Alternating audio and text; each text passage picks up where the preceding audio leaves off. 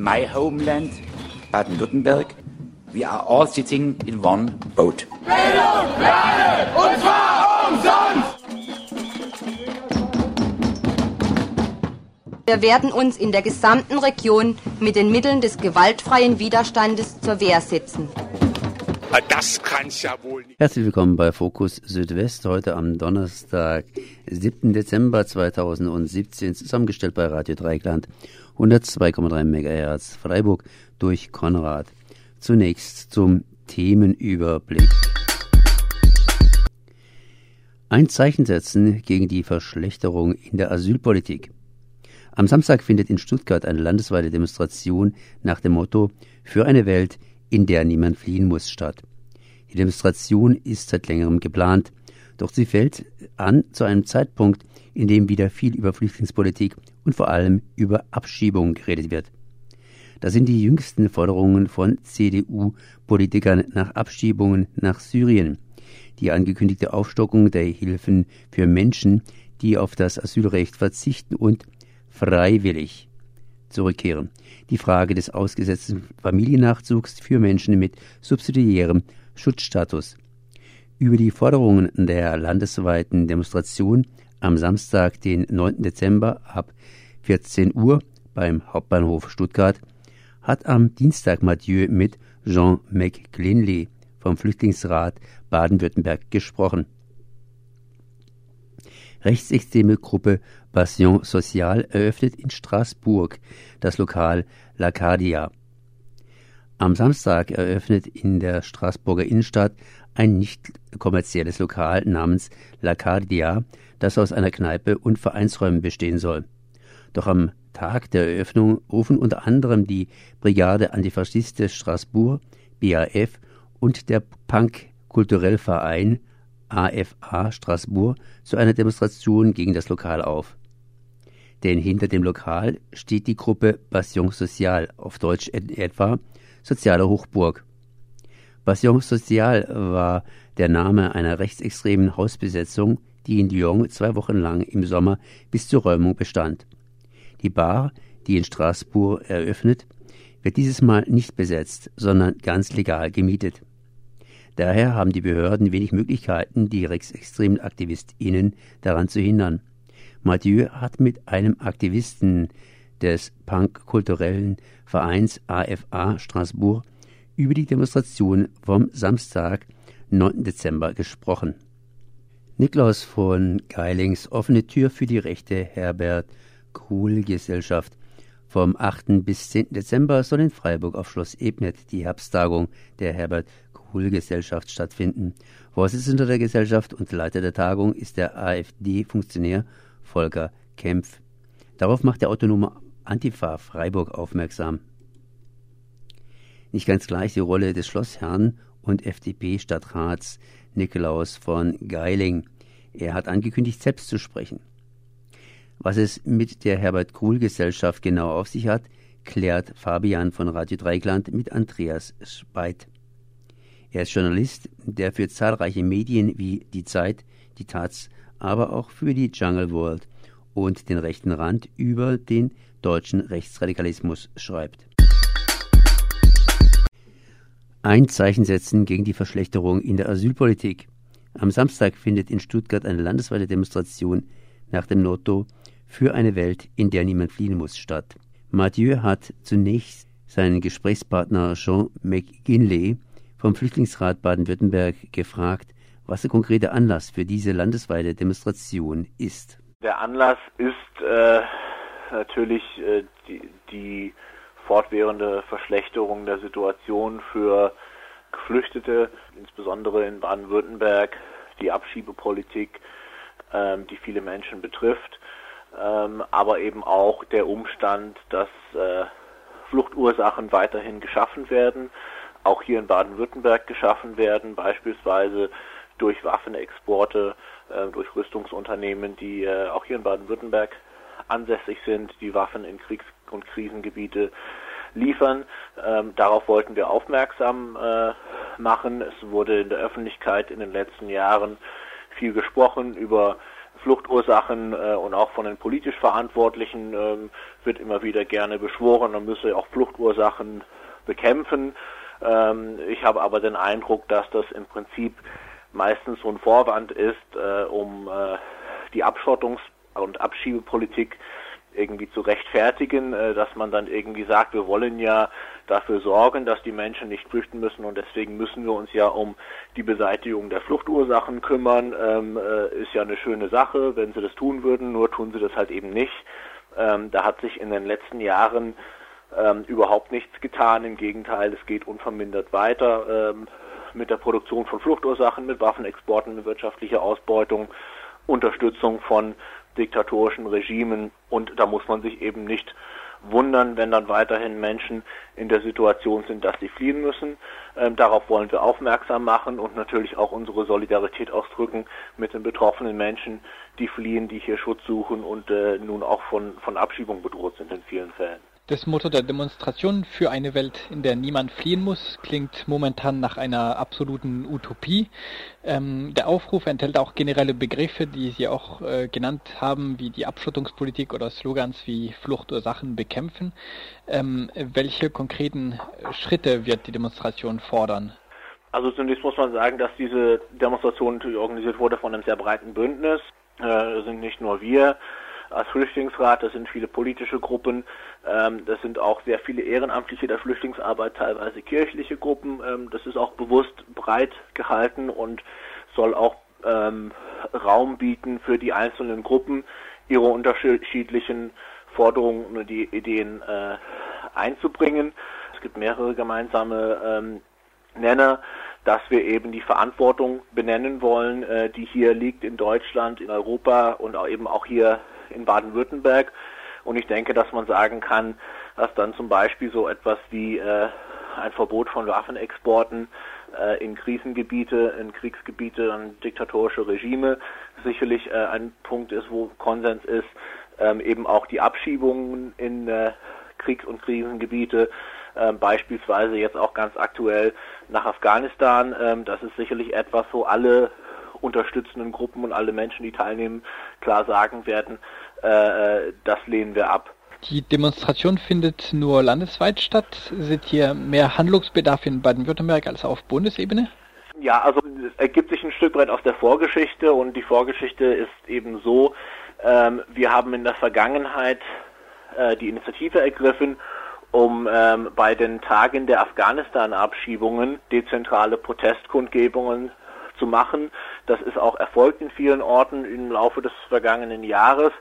Äh, und dann im Sommer haben wir die Leute, die diese Aktionen organisiert haben, in verschiedenen Orten zusammen äh, eingeladen äh, zu einem Treffen, um zu besprechen, wie es weitergehen sollte, weil es eben auch so ein bisschen diskutiert wurde, ob das jetzt eine sinnvolle Aktionsform ist, weil eben auch äh, diese Sachen immer relativ kurzfristig waren. Das heißt, es war immer schwierig, Leute zu mobilisieren. Und dann wurde eben drüber diskutiert, ne, brauchen wir vielleicht eher was Zentrales und nicht so dezentral, ähm, sollten wir vielleicht vorher einen Termin mit großem Vorlauf wählen und anstatt immer so kurzfristig zu agieren.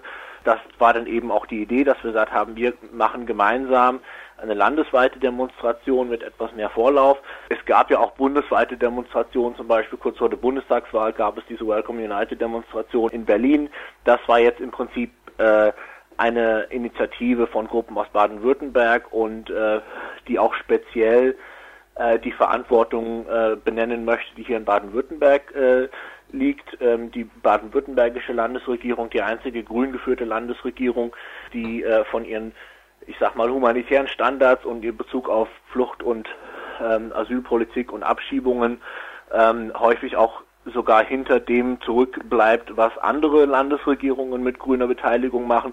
Das ist ein besonderer Punkt, wo ich denke, da kann man durchaus einen Baden-Württemberg äh, äh, spezifischen Aspekt äh, äh festhalten oder eben auch, wie gesagt, dass wir da eine ganze Reihe von Rüstungsunternehmen, äh, äh, Heckler und Koch beispielsweise, haben, die in Baden-Württemberg ansässig sind, dass wir auch sagen können, hier in Baden-Württemberg werden auch ganz konkret Fluchtursachen äh, geschaffen und äh, in die Welt exportiert.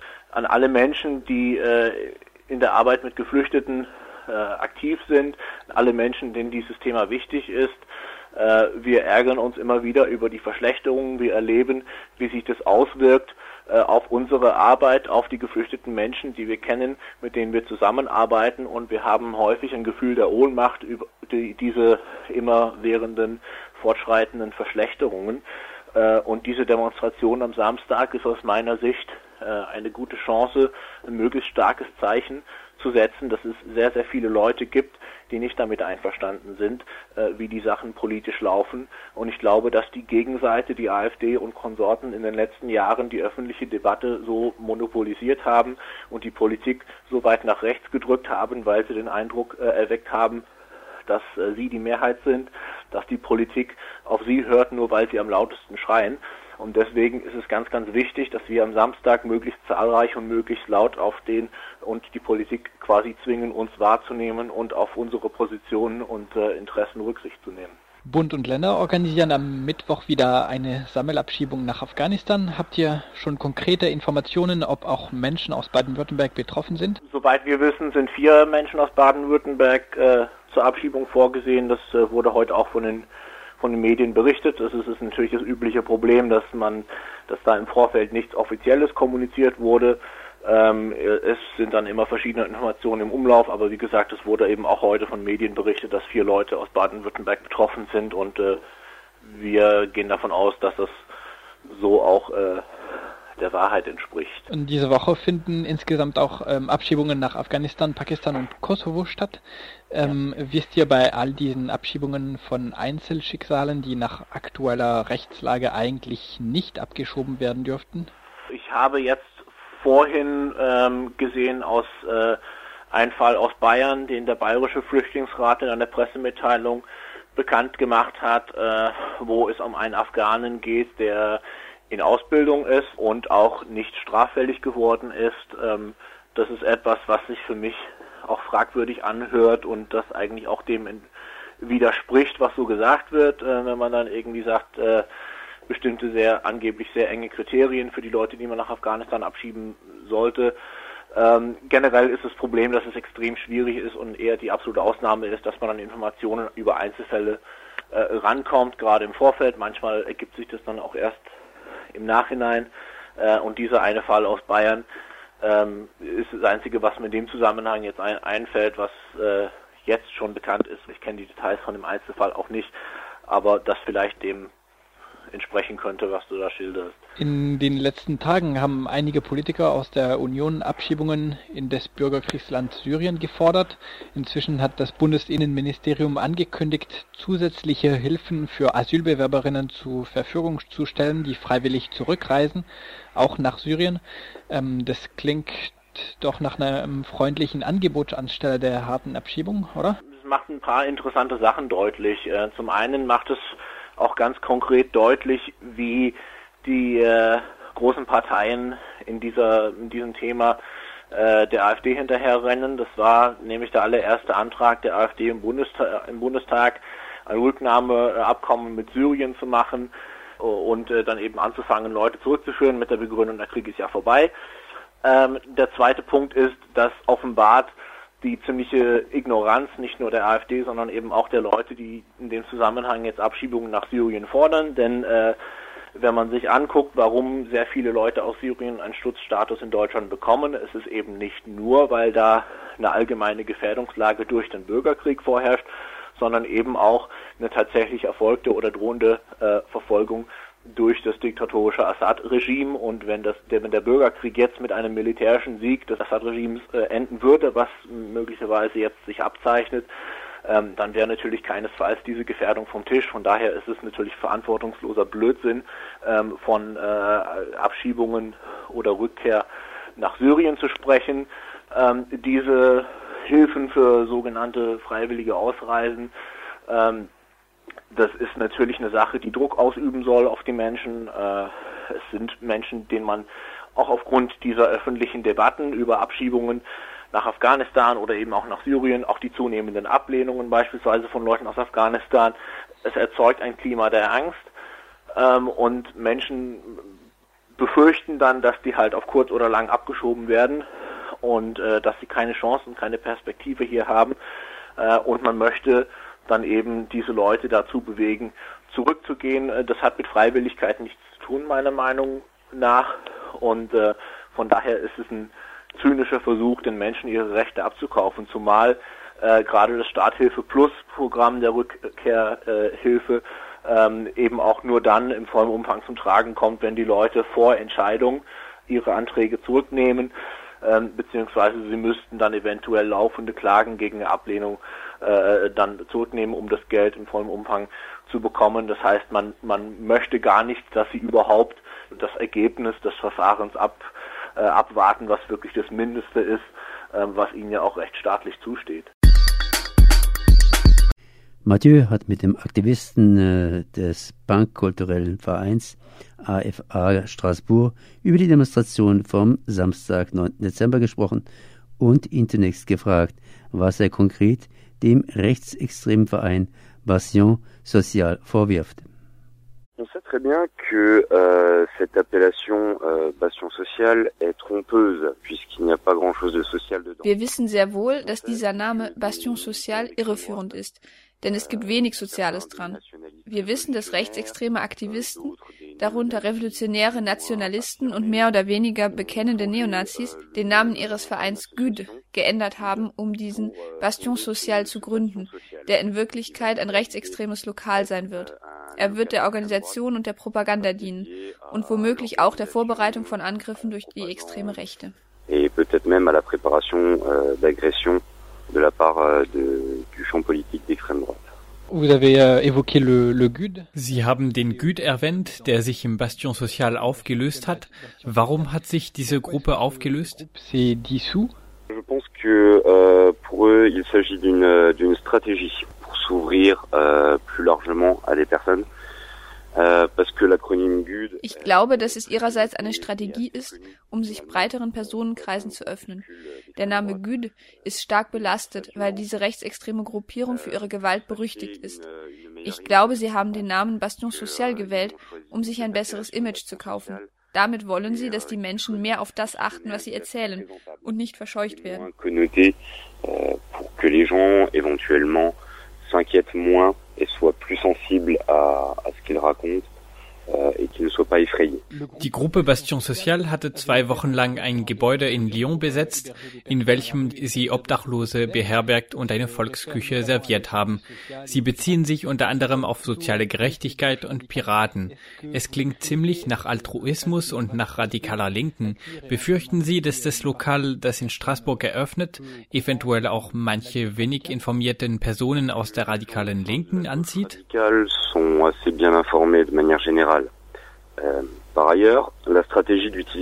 Ich glaube, dass die Menschen in der radikalen Linken generell ziemlich gut informiert sind. Außerdem ist es immer eine Strategie der Faschisten gewesen, linksextreme Techniken und Traditionen zu übernehmen, etwa die Schaffung von Vereinsräumen oder den Bezug auf soziale Gerechtigkeit. Damit wollen sie eine politische Verwirrung schaffen, um Sympathisanten und Personen anzuziehen, die die ideologischen Folgen nicht direkt erkannt haben, die dahinter stecken. Tout de suite les implications idéologiques euh, qu'il y a, qu'il y a derrière. Sie haben also den Bastion Social als faschistisch bezeichnet. Können Sie die Ideologie dieser Gruppe und ihre gewöhnliche Handlungsweise näher erklären? Euh, c'est parce que tous les points idéologiques mis en avant ich habe sie als faschistisch bezeichnet, weil man bei ihnen alle ideologischen Punkte findet, wenn sie ihre Fantasterei von nationaler und rassischer Reinheit sowie von Autoritarismus und Nationalismus hervorheben. Überraschenderweise kann man auf ihrem Logo, etwas versteckt, die faschistische Phalange erkennen, die von der Franco-Zeit herrührt.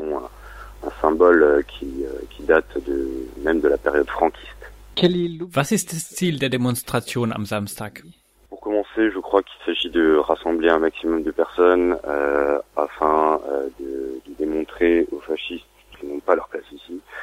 Et euh, dans un second temps, de conscientiser un maximum de personnes afin qu'elles sachent Es geht erstens darum, möglichst viele Menschen zu versammeln, um den Faschisten zu zeigen, dass sie hier keinen Platz haben. Zweitens geht es darum, möglichst vielen Menschen bewusst zu machen, dass es hier solche Dinge gibt und dass sie eine Gefahr darstellen. Denn wir haben in allen Städten festgestellt, wo Faschisten Räume oder Gruppen haben, dass die Angriffe gegen Menschen gestiegen sind aufgrund ihrer Hautfarbe, ihrer vermeintlichen Religion oder ihrer vermeintlichen Ideologie. Ich glaube, es ist auch für deutsche Hörer wichtig zu wissen, dass solche Dinge nebenan passieren und besonders in einer Stadt, die die europäische Hauptstadt und ein Symbol für die Vergangenheit unserer Region sein sollte. Ich glaube, es ist symbolisch sehr aufgeladen, dass sich Neonazis dort niederlassen wollen. Wir rufen natürlich alle Menschen guten Willens dazu auf, mit uns zu kommen. Euh, qui est finalement très multiculturelle entre la France et l'Allemagne, que des néo-nazis choisissent de s'installer, euh, je crois que c'est symboliquement très fort. On appelle bien entendu euh, toute personne euh, de bonne volonté à venir nous rejoindre. Das Lokal von Bastion Social eröffnet just während des Weihnachtsmarkts. Wegen des Weihnachtsmarkts und der Angst vor Terror hat der Staat die Polizei und Militärkräfte aufgestockt. Glauben Sie, dass es sich auf die Demonstration niederschlagen wird? Die Straßensperren werden möglicherweise die Demonstration daran hindern, durch die Innenstadt zu laufen. Aber mehr weiß ich nicht. Wer ist diese Herbert Gruhl Gesellschaft? Ja, die Herbert Gruhl Gesellschaft konnte 2010 ihr zehnjähriges Jubiläum äh, feiern. 1999 begann sie sich aufzubauen. Volker Kempf ist der Vorsitzende von Anbeginn. Und von Anbeginn muss man auch ziemlich deutlich sagen, hält er halt das Erbe von Herbert Gruhl sehr fest und bleibt eigentlich auch auf seiner politischen Linie. Herbert Gruhl ist ein nicht ganz unumstrittener Vordenker der Ökologiebewegung. Er hat 1975 ein Standardwerk geschrieben, eigentlich das Werk für die grüne Bewegung, ein Planet wird geplündert. Und heute, so rückblickend, ist man ein wenig verwundert, dass dieses Buch so völlig unkritisch in der linksalternativen Ökologiebewegung aufgenommen worden ist, weil er damals etwas schon vorgedacht hat, was heute groß zum Tragen kommt, nämlich er hat schon den Gedanken verbunden, dass die europäische Einwanderungspolitik eine sagenhafte Dummheit sei. Und er hat letztlich den Gedanken mit forciert, der wurde früher auch schon präsentiert, aber er forciert ihn noch mehr in der Gestalt, dass man eben Ökologie immer auch mit Einwanderung zusammen denken sollte und er sah das extrem negativ. Und ich glaube, das ist auch einer der Gründe, warum beispielsweise Volker Kemp nicht nur für die junge Freiheit äh, geschrieben hat, sondern auch in dem rechtsextremen Magazin zuerst äh, zum 20. Todestag von Herbert Kruhl eben auch nochmal genau diesen Gedanken äh, ähm, sehr deutlich dort ausdrückte und auch gleich meinte, dass die Grünen eigentlich schon längst nicht mehr so richtig grün wären, weil sie sich mit Nebensächlichkeiten wie der Geschlechterpolitik äh, herumstreiten würden. Herbert Kruhl war lange für die CDU im Bundestag. Er war Vorsitzender der Arbeitsgruppe Umwelt Vorsorge in der CDU-CSU-Bundestagsfraktion, ist später aufgrund der Umweltpolitik aus der CDU ausgetreten, war eine Zeit Vorsitzender des BUND und war sogar 1979 zusammen mit Petra Kelly Spitzenkandidat der Grünen bei der Europawahl. Später führte er dann die ÖDP, die Ökologisch-Demokratische Partei.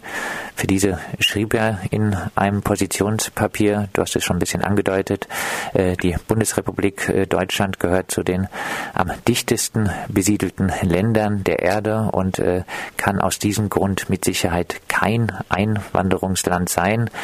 Störungen des ökologischen Gleichgewichts und die Zerstörung natürlicher Lebensräume gehen mit der Bevölkerungsdichte Hand in Hand.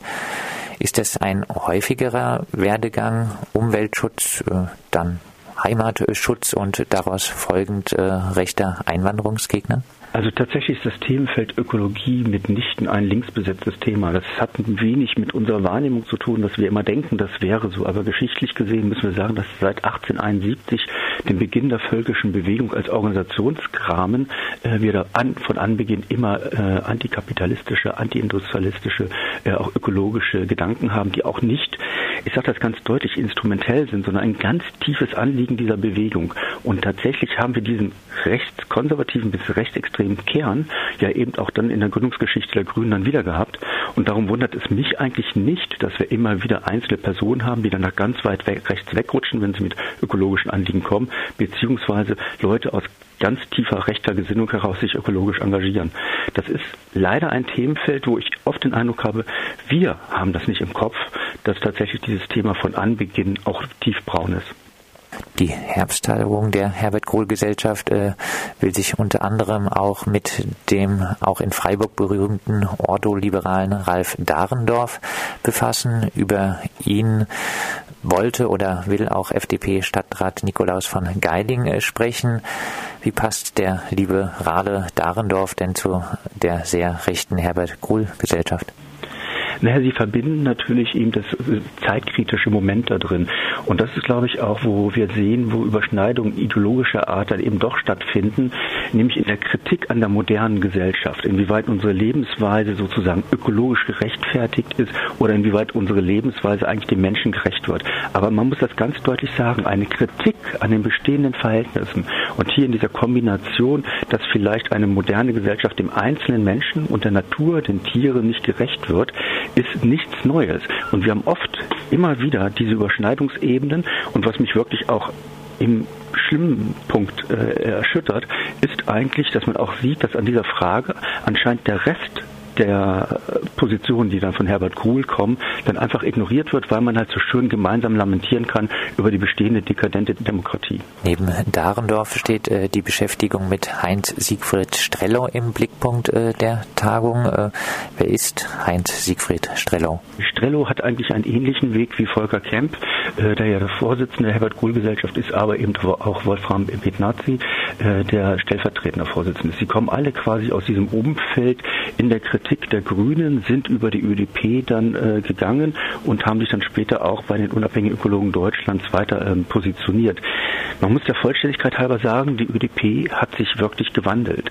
In der Gründungsphase war sie natürlich ganz massiv äh, geprägt von den Gedanken von Herbert Kohl, der ja auch gesagt hat, kurz vor seinem Tod, äh, das publiziert hatte, dass eben eine Vermischung äh, der, in einer Menge sozusagen immer einen Niedergang bedeuten würde. Und Gleichzeitig hat die ÖDP dann für sich aber gemerkt, nein, das geht so weit nach rechts, diese Person, äh, dass sie ihn auch rausgedrängt haben und heute andere Positionen haben. Wie äh, Volker Kempf als Vorsitzender ist auch der stellvertretende Vorsitzende der Herbert Kohl Gesellschaft, Wolfram Betnarski, Mitglied äh, der AfD. Ja. In welchem Verhältnis steht äh, denn die Herbert Kohl Gesellschaft zu neurechten Akteuren oder auch der AfD?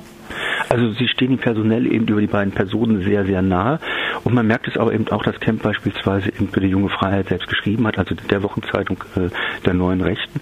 Und man sieht eben auch, das finde ich in dem Fall sehr interessant, dass eigentlich ja man bei der AfD nicht so sehr für Umweltschutzthemen äh, ist. Das scheint aber diese Herren beide gerade nicht zu stören, sich trotzdem dort parteipolitisch zu engagieren. Also man geht ja dort in den Kreisen der AfD unter anderem auch von einer Klimalüge aus, dass es eben keine Erderwärmung gibt. Äh, da finde ich das schon interessant, dass den beiden, die sonst so für Ökologie sich so stark machen, in einer Partei sich äh, engagieren, die eigentlich ihrem ökologischen Grundverständnis zuwiderlaufen müsste die Herbert Gruhl Gesellschaft äh, zu sich ins Schloss einladen, äh, kann man da sagen, Meinungsfreiheit gilt auch für diese Akteure. Ein Austausch muss nicht bedeuten, dass man ihrer Meinung ist, äh, oder würdest du sagen, das geht gar nicht? Naja, hier muss man wirklich sagen, es geht ja gar nicht um einen Meinungsaustausch von kritischen Positionen, sondern man will Positionen präsentieren. Anhand den Gästen, die als Referenten ja eben angekündigt sind, sieht man ja, es ist ja überhaupt gar keine Gegenstimme geplant. Es geht eher darum, das Gedankengut der Protagonisten, die sozusagen, den man erinnern möchte, halt Ralf Dahrendorf und Herbert Kohl beispielsweise und auch Rolf-Peter Sieverle, äh, dass man da etwas zusammenpacken möchte und es geht nicht darum, einen kritischen Diskurs zu gehen. Und darum denke ich tatsächlich, an der Stelle muss man das dann auch genauso kritisieren. Es geht nicht um einen Meinungsaustausch, es geht darum, dass sie sozusagen Positionen entwickeln wollen. Man kann auch böse sagen, das ist ein Treffen, um Ideologie weiter äh, zu schmieden, um in der Mitte der Gesellschaft dann äh, sich besser präsentieren zu können. Abschließend, äh, du hast angedeutet, ähm, der rechte Heimatschutzgedanken gehörte von Anfang an äh, zu Teilen der Ökologiebewegung. Was sollte denn äh, die Ökologiebewegung aus dieser Erkenntnis ziehen? Na, ich denke, dass wir wirklich sehr vorsichtig sein müssen und nicht immer gleich denken, oh, wenn jemand alternativ ist, ökologisch oder bio einkauft, dass man da wirklich mal genauer hinschauen sollte und dann auch vielleicht feststellt, oh Mensch, da geht ein ganz anderes Welt- und Menschenbild mit einher, als man so pauschal immer unterstellt. Ich weiß nicht, ich erlebe das ganz oft äh, bei Veranstaltungen, dass immer noch heute Menschen ganz überrascht sind, dass eben Rechtsextreme äh, sich in diesem Bereich tummeln und auch Rechtspopulisten, wobei man eben sagen muss, nein, das ist nicht der Fall, das ist tatsächlich kein Einzelfall, sondern es hat eine ganz lange historische Kontinuität und ich würde mir eben wünschen, dass man die mehr wahrnimmt und dann auch in die politische Auseinandersetzung geht, damit es dort eben auch keine Querfronten gibt, sondern man ganz klar eine Grenze zieht bis hierhin und nicht weiter, weil aus ökologischen Gründen äh, Menschen sozusagen die Einreise nach Deutschland zu äh, verbieten und versuchen, dass Menschen überhaupt nicht auf die Flucht äh, sich begeben, äh, ist, glaube ich, genauso schlimm, als wenn man das aus rein rassistischen äh, Erwägungen macht. Gewaltfreien Widerstandes zur Wehr setzen. Das kann's ja wohl nicht sein. Nein.